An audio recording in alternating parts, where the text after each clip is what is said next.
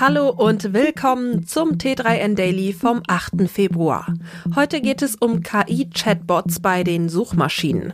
Außerdem Netflix-Umfrage zum Account-Sharing, Kryptowährungen im Visier der SEC, Googles interne Red Teams und KI-Künstler Frida.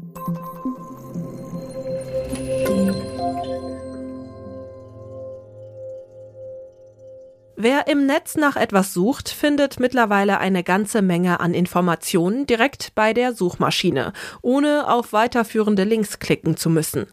Mit den KI-Chatbots könnte hier die nächste Revolution der Suchmaschinen anstehen. Den Anfang macht Microsoft. ChatGPT aus dem Hause OpenAI ist neuerdings Teil von Bing. Und auch die anderen Größen der Szene, Google und Baidu, experimentieren bereits mit den Möglichkeiten der Chatbots. Der Vorteil für die NutzerInnen ist klar. Die KI sollen sämtliche Fragen direkt über die Suchmaschine beantworten und im Idealfall sogar noch weiter interpretieren. Zusätzliche Quellen sind dann nicht mehr nötig. Noch ist der Einsatz der KI-Chatbots in den Suchmaschinen aber mehr Spiel als praktische Realität. In ersten Tests haben die Bots fehlerhafte Antworten oder schlicht falsche Tatsachen geliefert.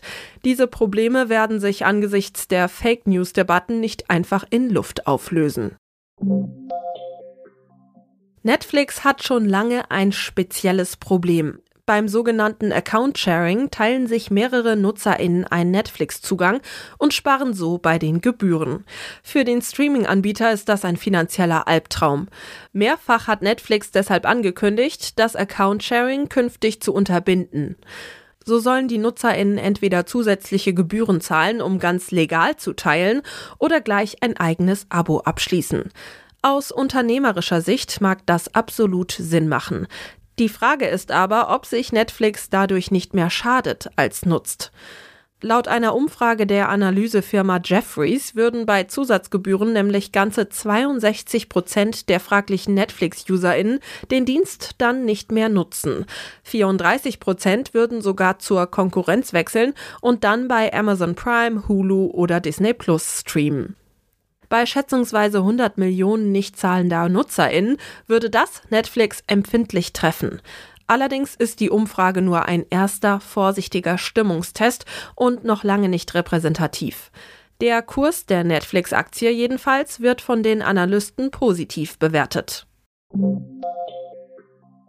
Der Handel mit Kryptowährungen ist nichts für schwache AnlegerInnen-Nerven. Das haben die jüngsten Pleiten und der andauernde Kryptowinter gezeigt. Für die amerikanische Finanzaufsicht SEC sind die Entwicklungen am Kryptomarkt Grund genug, um den Handel mit den Token 2023 besonders genau im Auge zu behalten. Geschäfte mit Kryptowährungen und Assets setzte die Behörde deshalb auf die Liste ihrer Top-Prüfungsschwerpunkte für das laufende Jahr. Dabei wollen sie vor allem Sorgfaltsstandards in Bezug auf Compliance und Marketing unter die Lupe nehmen, wie es von der Behörde heißt. Auch Angebot, Anlageberatung und Verkauf sollen im Fokus stehen. Mit dem Prüfungsschwerpunkt reagiert die SEC auch auf Kritik aus dem US-Senat.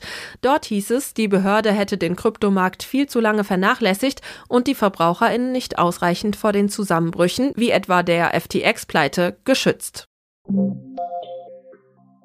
Denke wie der Feind. Genau dieses Prinzip verkörpert bei Google eine eigene Gruppe von MitarbeiterInnen. Die Red Teams sollen als interne Hacker versuchen, Googles Sicherheitsmaßnahmen zu überwinden. GegnerInnen sind dabei die Verantwortlichen für die Informationssicherheit, das sogenannte Blue Team. Der Sinn ist dabei klar. Werden strukturelle Probleme früh durch die eigenen Reihen erkannt, minimiert sich das Risiko für Hackerangriffe von außen und Sicherheitslücken können frühzeitig gestopft werden.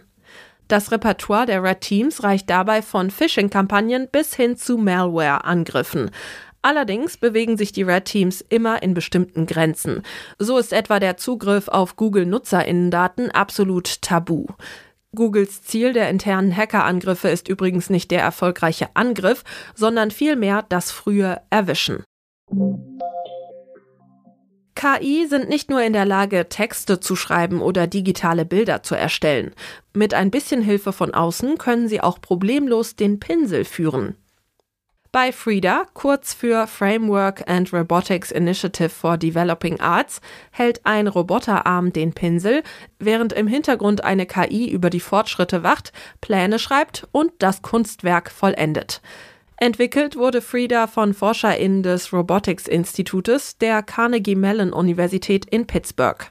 Frida erstellt die Kunstwerke auf der Basis von Informationen, Fotos oder auch Audioaufnahmen, die ihr von außen zugespielt werden.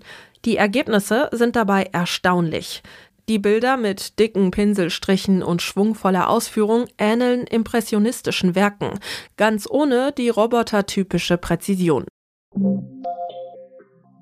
Das war's schon wieder mit dem T3N Daily für heute. Noch viel mehr zu allen Aspekten des digitalen Lebens, des Arbeitslebens und der Zukunft findest du rund um die Uhr auf t3n.de.